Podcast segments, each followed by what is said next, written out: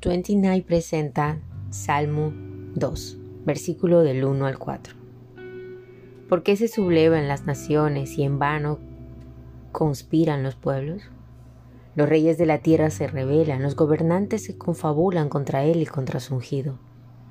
Y dicen, hagamos pedazos sus cadenas, liberémonos de su yugo. El rey de los cielos se ríe, el Señor se burla de ellos sin intimidación. Cada día los medios resaltan nuevas cosas a las que deberíamos temer. Los poderes sociales nos dicen que obedecer a Dios nos pone grilletes, limitando nuestra libertad. En realidad la liberación es posible solamente cuando servimos a quien nos creó. Esas personas y esas fuerzas que aparentemente gobiernan el mundo están bajo su señorío. Y un día se percatarán de ello. Dios reina, y al sentir temor podemos refugiarnos en Él.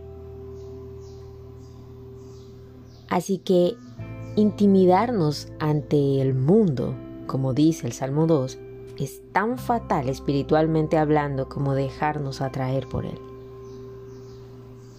Oremos. Señor del mundo, las personas rechazan tu señorío sobre la humanidad.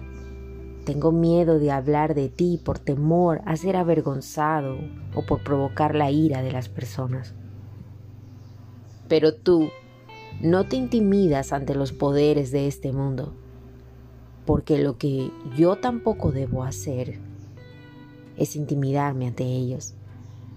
Ayúdame a conocer el gozo de la obediencia y la valentía que lo acompaña. Amén. Escrito por Timothy Keller,